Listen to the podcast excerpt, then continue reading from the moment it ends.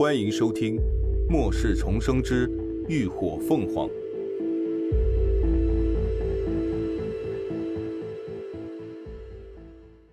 第二百六十六集撤离。这一幕落在所有人眼中，包括林鸾在内，皆是心中大骇。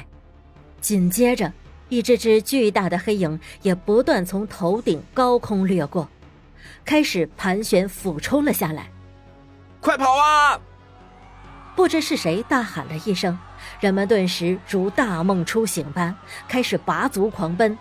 慌乱之下，他们早将之前的商定抛诸脑后，根本顾不上同伴。林鸾他们无法，也只能跟着人群往城内撤。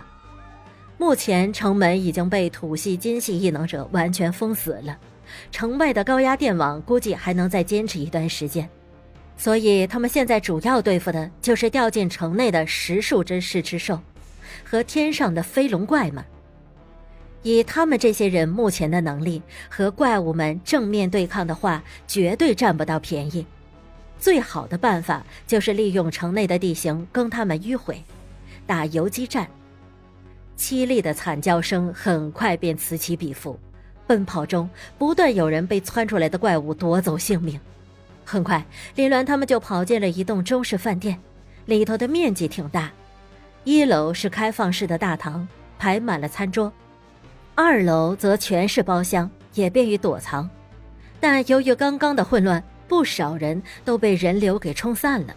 目前跟着跑进楼里的也只有三十多个人，连风起都不见了踪影，而且他们的通讯器也出现了问题，联系不上其他人。高迪迅速将精神力无声无息地覆盖了整个饭店，并及时将对周围情况的感知传递给了林鸾。所有人先上二楼隐蔽，伺机而动。随着林鸾一声令下，众人立刻悄声朝楼上移动，而他又将乐乐拉到一旁：“乐乐，你现在就去斗兽场找云野，然后到地下室先找个安全的地方躲起来。”如果半个小时后我们还没有去和你们会合，你们就从地道先行离开，去之前约定的地点等我们。好，乐乐有些紧张的眨了眨眼，但没有反对，因为他知道接下来的战斗他的力量异能帮不上什么忙，而且他也确实担心妈妈的安全。林鸾拍了拍他的肩，安抚道：“ 别怕。”我会让小迪给你探路，你按照他说的路线走。好，乐乐点了点头。那我先去了，你们一定要小心。嗯，你也注意安全。说完，林鸾快速的将乐乐从后门送走，随即也悄然登上了二楼。就在他堪堪隐匿身形，一楼的大门就从外被暴力狠狠撞开。一个巨大狰狞的脑袋缓缓探了进来，鼻孔四下耸动着，似乎嗅到了空气中食物美味可口的气息。他喉咙里发出几声兴奋的咕噜怪声，随即撑起四肢爬进了门内。顺着气息的指引，他一路来到了楼梯口，仰着脑袋朝上探了探，突然后肢猛地一蹬一窜，直接弹跳惊人的高高跃起。直接抓住栏杆，快速攀上了二层。可还不等他完全站稳，一个硕大的高浓缩水球就凭空出现，精准的朝着他砸了过去。随着一声轻微喵叫声响起，这个被水淋个正着的试吃兽瞬间就被冻成了一座晶莹剔透的冰雕。躲在暗处的其他异能者们也趁机快速出手。无数的异能闪烁，带着势不可挡的气势，纷纷朝着那怪物身上招呼，瞬间就将之扎成了一只刺猬。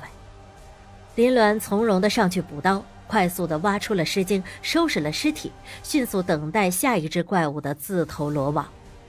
他们每杀死一两只食尸兽，就迅速的转移阵地，以免暴露被围攻。而在转移的过程中，他们也陆陆续续与之前走散的人员汇合了，却依然还是没有找到风起。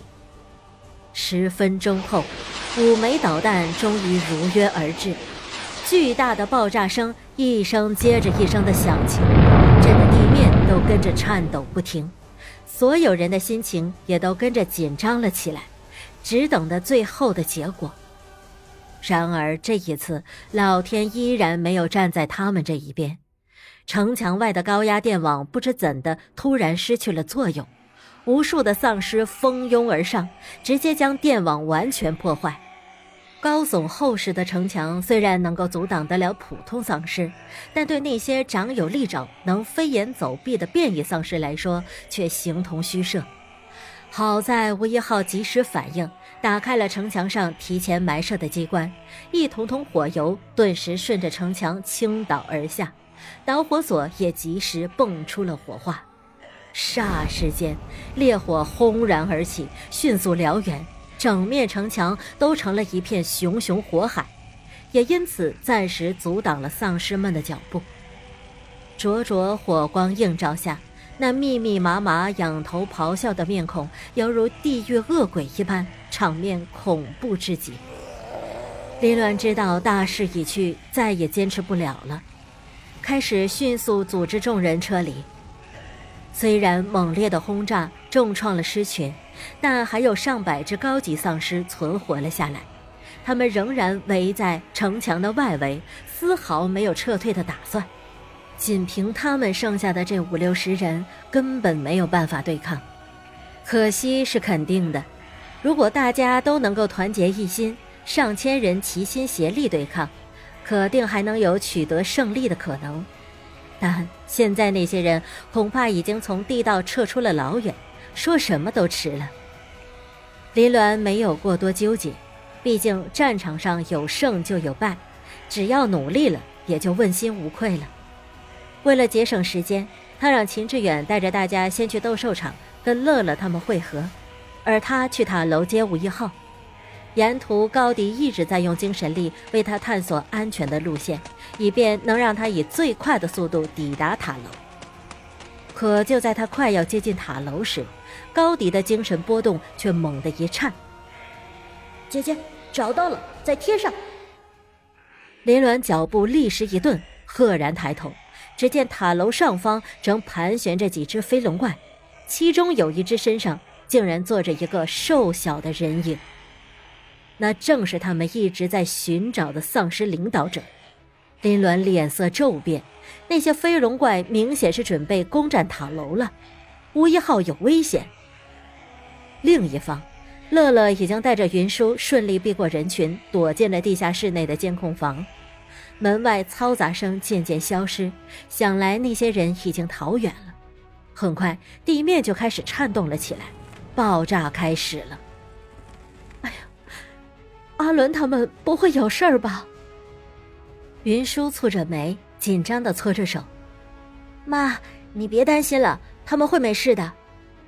乐乐伸手揽住云舒，虽然心里也同样担忧不已，却依然坚强的安抚着妈妈。云舒叹了口气，一脸落寞道：“唉，都怪我太没用了，什么忙也帮不上。”妈，你别这么说，三儿他们当我们都是家人呢。